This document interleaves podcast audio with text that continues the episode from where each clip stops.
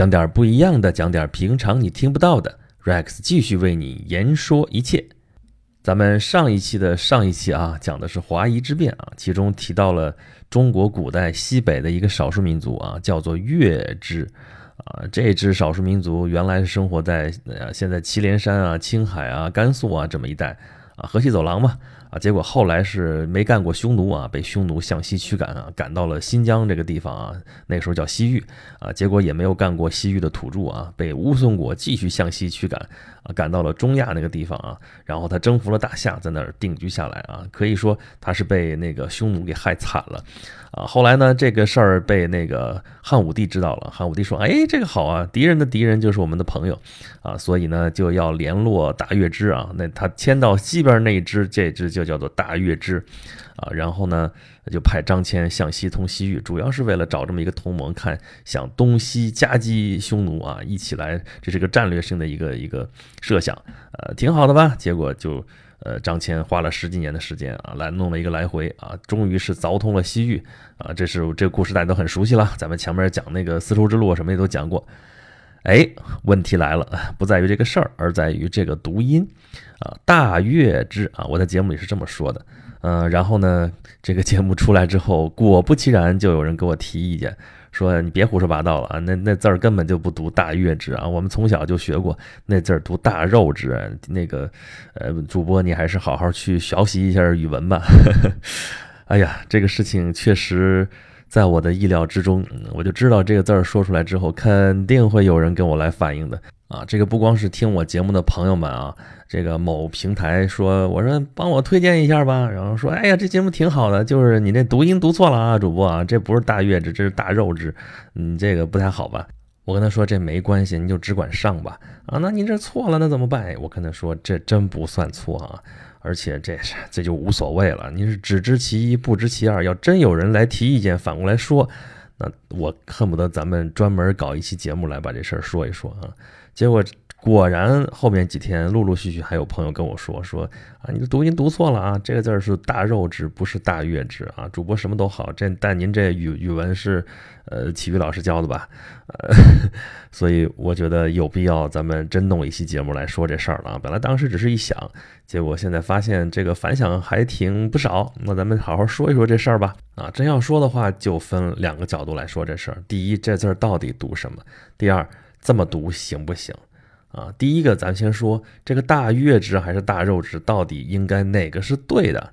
啊，其实这事儿吧，都不用我来说啊，大家您稍微去百度一下，再往下看一看，别光看开头啊，开头就光介绍说大月支这个民族怎么怎么样，您再往下看，往下拉一拉，专门就有说这个关于大月支这几个字的读音啊，啊，写的很清楚啊，因为之前啊，这个是确确实实有注音注成大肉支，但是后来根据考证，这都不是现代的考证啊，之前什么。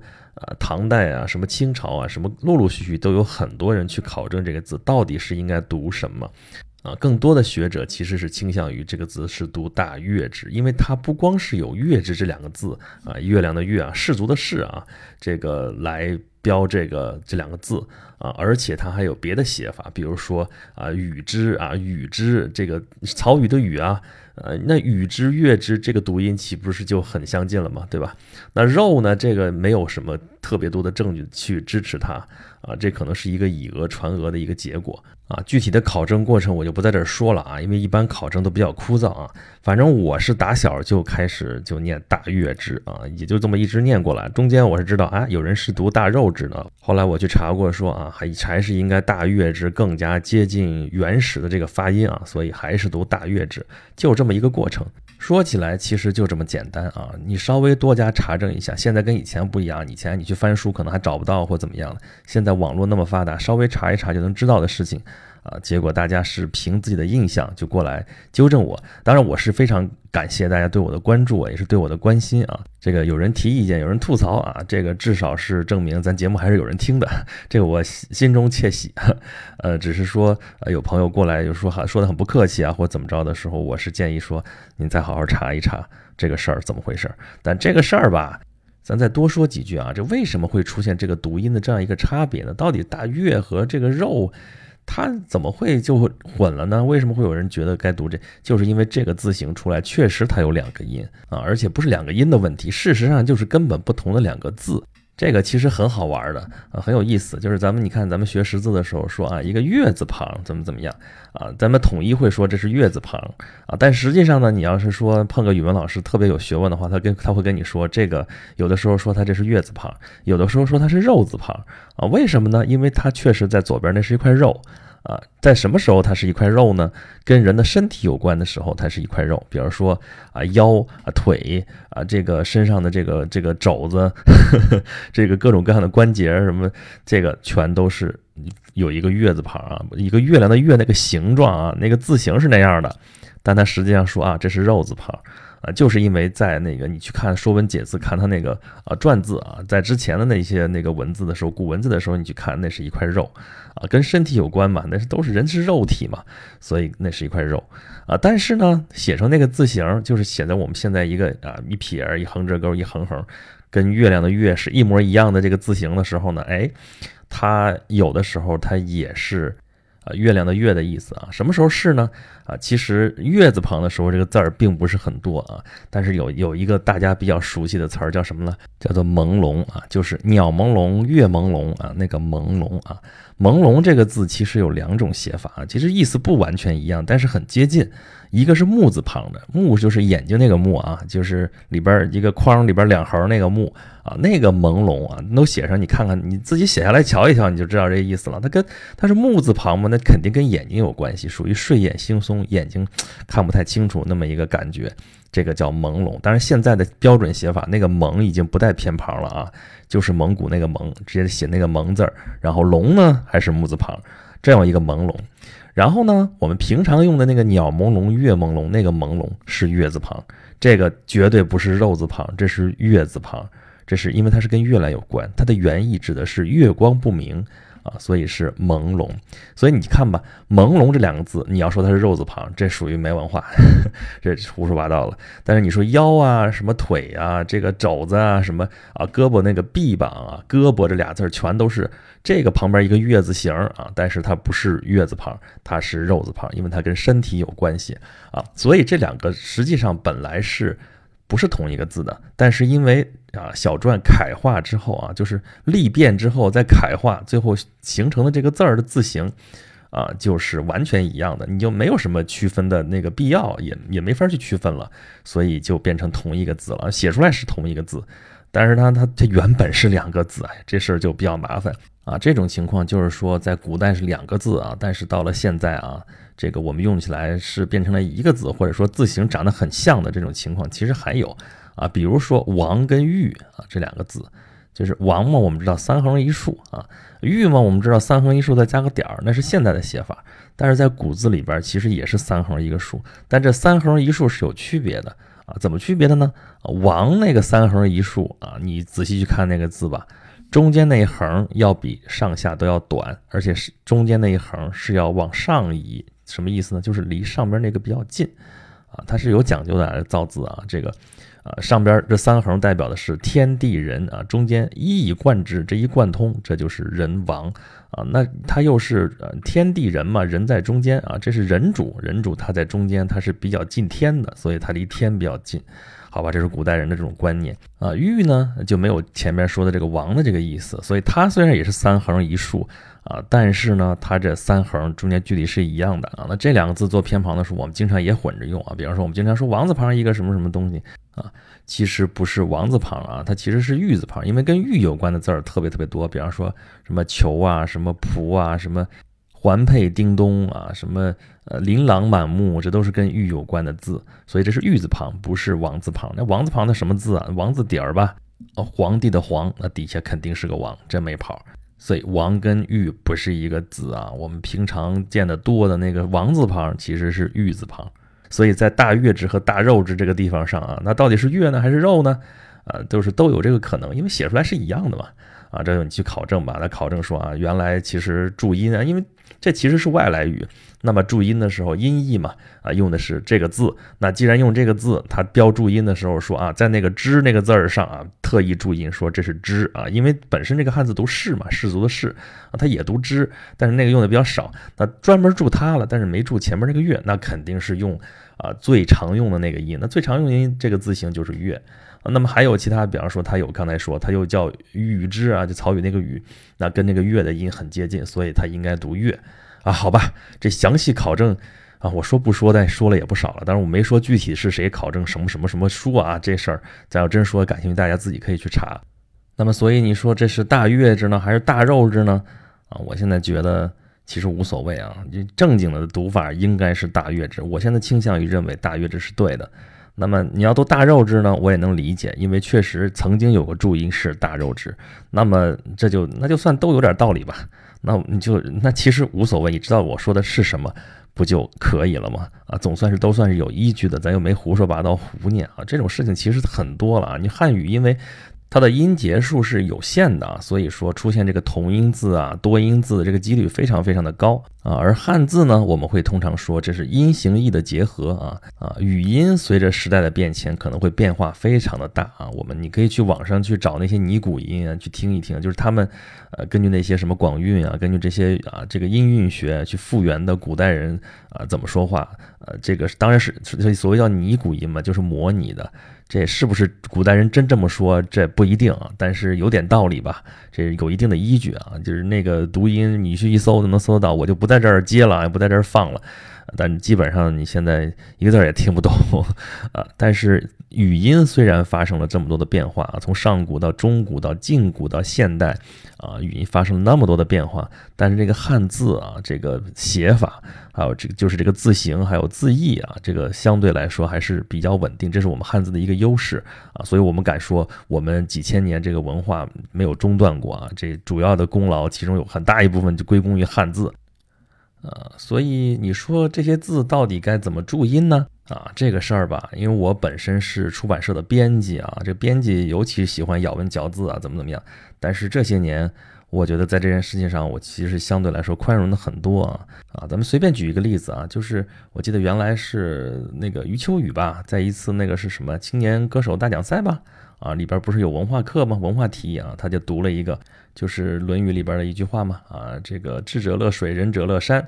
啊，智者动，仁者静；智者乐，仁者寿。就这么一句话啊。当时，然后就很多的观众事后就提出来说：“你这于大师，你这说错了啊，这字儿根本不这么念，应该是啊，智者要水，仁者要山。”啊，应该这么读啊，这个同样就是音乐的这个乐字嘛啊，这个不光有乐，不光有乐这个音，还有一个药这个音，这是一个古音，这个地方应该读药啊，怎么怎么样？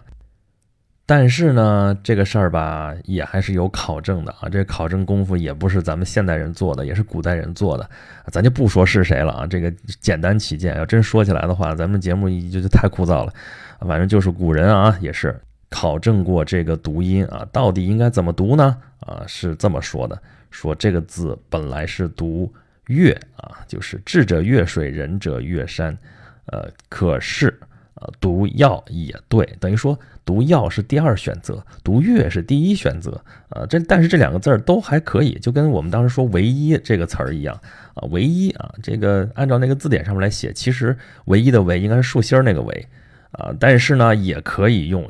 啊，口子边那个为，呃，可是我们平常用的最多的其实是口子边那个为，啊，这个我这编辑这边就得统一啊，咱到底用哪个啊？你可以统成这个，按照字典来说就统成竖心哪个，但大家觉得可能别扭，但这是对的啊。但是我们用唯一为用那个口字旁用的多了，也就习惯了，那就用这个为嘛，对吧？还有像其他，按照字典上来说的话，应该是用单立人那个他啊，但是很多人都会写成宝盖那个他，你说算错吗？啊，字典说这样也可以，那首选是哪个？首选是单立人那个他。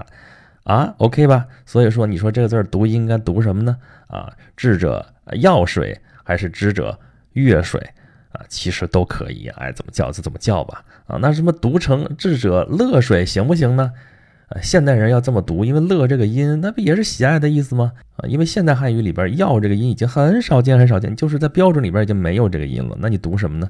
读乐其实也是可以的，甭叫这个字儿了。要真叫起来的话，这没法没法办了，就已经。哎，说到这个字，还有一件事儿挺有意思的，就是北京有个胡同啊。咱们知道北京的胡同四四通八达，好多道儿都是啊，老城区全是胡同。有一个胡同叫做眼药胡同啊。其实汉字按照现在来念的话，标准汉语演乐胡同。为什么呢？这地方原来是明朝的教坊司，在这地方就是乐队乐团在这儿。那演乐嘛，音乐的乐嘛，不是很顺理成章吗？但是说这字儿就读药啊，你习惯了，尤其老北京念就眼药胡同啊，就跟上点眼药是那种感觉的。这个当然了，现在北京人说你谁谁说这是眼药胡同，你才上眼药呢，才不那么念。但是有这么一说啊，所以这个音啊，大家就看老百姓怎么叫。现在人不这么叫了，那就不这么叫了。其实这事情并没有那么严重。啊，你再举个例子，比如说啊，这个确凿的证据还是确凿的证据啊？我记得我小的时候还念确凿的证据啊，这个要注意注重这个。但是上到初中好像说这字儿改了，要念凿啊，就是以后就是确凿啊，证据确凿，也就这么念了啊。还有这个啊，呆板，我们现在念呆板啊，原来老老一辈人了会说矮板怎么怎么样，哎，老说你这念的错了，其实不是他错了，是这个音后来改了啊，就是。啊，矮板矮板念多了就改成呆了啊，这个后来就是呆板才是对的。你说谁对还是谁错，其实真无所谓。我按标准讲，这肯定是我们要强调标准，但人家那么读了，你上去就跟人纠正说你这读错了啊，我就没必要没必要那么弄啊。这个字音有些是就这么规定的，比如说再举个例子啊啊，癌症那个癌。以前其实并不是读癌的啊，读什么呢？啊，这是一个非常典型的一个形声字啊。我们知道汉字的形声字是什么啊？一边是形旁，一边是声旁啊。形旁管意思啊，声旁管读音。这个很明显啊，形旁就是一个病字头嘛，对吧？那它跟病有关系。那那里边那是啥呢？那明显是声旁，应该读它的音。那这是一个什么字呢？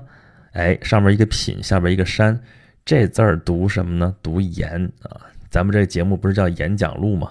啊，这个上面一个品，下面一个山，其实就是我这个岩石的岩这个字儿的异体字啊。所谓异体字，就是从前有这么一种写法，还有这么一种写法，就有这么一个写法，岩就这么写啊。为什么里边是这个字呢？啊，这也不完全是只是借它一个读音啊，这也是有意思的。为什么呢？啊，癌症嘛，或者说之前叫炎症嘛。啊，它是什么？就就肿瘤嘛，恶性肿瘤，对吧？啊，古人认为那就是累累如岩石之状，就像块石头一样，就长的那么多肿瘤，像那个样子，所以借了这么一个字过来命名，说这是炎症啊。原原来可能就只用里边那个字，加上病字头就是这个字啊。叫着叫着叫着，后来西医进来了，西医里边有个词儿叫炎症啊，就是现在发炎了，怎么怎么样？我们经常说啊，什什什发炎了。那个炎两个火，那个字儿那肯定读炎，对吧？那那这里一个也叫炎症，那个也叫炎症，这分不清了，对吧？那怎么办呢？所以这个原来那个病字头的炎症就改成了癌症啊。现在那个两个火的那个字儿还是炎症，这两个就区分开了。啊，这个字儿的读音就根据这个实际需要就这么变了啊！我为什么想起来这件事儿呢？是不是今天刚刚看见知乎上有这么一道题，就说啊，为什么你看韩剧啊、日剧里边还说啊，癌症它会叫做炎症，为什么会这么念呢？啊，炎症，我我发不了那个音啊，但是很明显它是说的是炎症，其实本来就是汉字嘛，本来就是汉语发音，为什么他读这个字？那就是因为这个原先叫炎症。嗯，这汉语就叫炎症，后来我们大陆这边改了，但是像台湾啊、韩国，他们读音并没有跟着改，所以他们还是都在读古音。好吧，说了半天这个读音的事儿，那么大月之这样的啊，到底是应该怎么读呢？啊，咱说了，大月之可能读月。啊，这个音可能比较接近实际的情况啊，但是呢，按照古音，你实际上也是读不出来的啊。那么大肉质呢，它又有一定的那个呃背景，有一定的这个依据。那么你要读大肉质，那就读吧，那也就是有此一说。所以说，也还可以啊。还有很多这种情况，这个读音啊，怎么怎么样啊？但是这个地方我其实想说一点什么呢？呃，就是说不要着急说别人的不是啊。这个时候，我想起来，咱们之前啊，这个中学吧，应该是初中学过一篇课文，叫做《抑郁》啊，不是说你得抑郁症那个抑郁啊，这个“抑”是对弈的“弈”啊，这个“抑”这个字儿啊，在古代是专指的，指什么呢？就是下围棋啊，以下围棋这事儿做比喻啊，就是抑郁啊。清朝人钱大新写的一篇古文啊，我不知道大家还有没有印象啊？他是以下围棋做比喻，讲了一件什么事儿呢？啊，他说他当时就是跟那朋友们。啊，看朋友们下围棋啊，然后就他就是觉得那个朋友下围棋下的太臭了，你臭棋篓子，哎呀，你你这么着不就行了吗？你这么着不就行？哎呀，怎么能这样呢？对吧？啊，觉得这人水平还不如自己呢。啊，结果下完人家下完这盘了，说那那你来吧，啊，You can you up 呗，啊，No can no BB 啊，所以说他就来给人下一盘，结果下着才下了几下啊，结果就觉得对方就已经得了先手。啊，下到一半的时候，中盘啊，咱们现在围棋的名词叫中盘。中盘的时候，他就已经，哎呀，已经这个思维已经枯竭了，绞尽脑汁已经不够用了啊。结果，但是人家对面还游刃有余啊，最后一数，居然输了十三个子，十三子很厉很多了啊。这个围棋能输那么多啊？这前几天不是说那个啊，人工智能那个。呃，已经是战胜了，就是 Google 的那个 AI 已经战胜了欧洲的围棋冠军了嘛？啊，这是一个不得了的一个成绩啊！这比九七年那个时候什么战胜世呃国际象棋冠军卡斯帕罗夫那个还要厉害，因为围棋其实规则更简单，但是实际上比那个国际象棋更难啊！这插出来一句，但就说这个对弈这事儿啊，那个输给了人家十三子之多啊，所以说人家对方并不是说棋力不如他，那他于是这位。啊，作者就陷入了深思啊，他在想什么事儿呢？啊，就说说治学这方面也是啊，我们现代人看古人的书啊也好啊啊，跟现代的人对话也好，老是说别人不对，这儿不对那儿不对啊，随随便便就说你这儿错错了，你这儿怎么怎么样了啊？但是呢，你平心而论，你真的不会犯错吗？啊，你犯错了之后，人家也这么就啊得理不饶人，你觉得合适吗？对吧？你自己都不一定能把自己的事儿搞清楚呢，你自己这事儿还没搞明白呢，你去着急说人家在干嘛呢？啊，我不是说别人指出我的问题来不对啊，虽然这件事情我是确实大约这上面我是有我的道理的啊，别人那朋友们前面说了，朋友们指出来啊，说他有他的想法，这个我有这个互动，我觉得非常非常的好，我只是在跟大家说这件事儿，就是说。呃，在说别人不是的时候，大家是不是先好好想？你比如说这个事情很简单，你说我之前百度一下，就很清楚这个事情到底是怎么回事儿。呃，那么你碰到别的事情的时候，是不是也应该这样？是相对来说比较稳重呢？啊，而且说就算你占理儿，咱也别得理不饶人，是不是这样也会好一些呢？啊，事儿既然做出来，那么。对就是对了，错就是错了，这个自有公论啊，没必要揪着这件事情不放啊，也没有必要说在这上面啊搞出点什么优越感来。我觉得双方都不要有这种事情啊，不要，我并不会说这次啊这事儿我对了吧？你看你们都错了啊，也不是那意思啊，也不是说就算我错了，我也不承认我错了，肯定咱老老实实的承认错误啊。啊，如果我们平时跟人讨论问题的时候都能有这种态度，说啊，那对就是对了，错就是错了。我指出你的错误之前，我好好看清楚，说是不是我呃确实是对的。那么指出别人的错误来的时候，也平心静气的说，这不就是一个比较好的一个讨论问题的一种状态吗？啊，我们现在说网上有很多的网络暴民啊，怎么怎么样啊，网上一争论这事儿就舆论就一塌糊涂。这种东西，如果有这种心态的话，我们是不是就会少很多这种情况呢？哎呀，这篇文章其实还是挺好的，我准备拿出来再温习一遍，跟上次那个封建论一样，我把它再念一遍吧。当然还是不在咱们这节目里念了，我单独啊在外面再开一小段节目再录这么一遍好了。啊，我再澄清一下啊，我今天说了那么多，不是说大家给我提意见我不高兴，不是那意思，我太高兴了。咱前面说了，有人给我提意见，说明您爱护我，说明您在关注我。太好了，呃，那么还是希望大家继续给我吐槽啊！吐槽的通道我再告诉大家一遍啊，就是关注我的微信公众号“轩辕十四工作室”，尽情来给我指出我的错误、我的问题，来给我吐槽，或者来跟我互动啊，或者仅仅表达一个心情过来都欢迎啊！咱们今天的节目就说到这里了，咱们下次再见啦！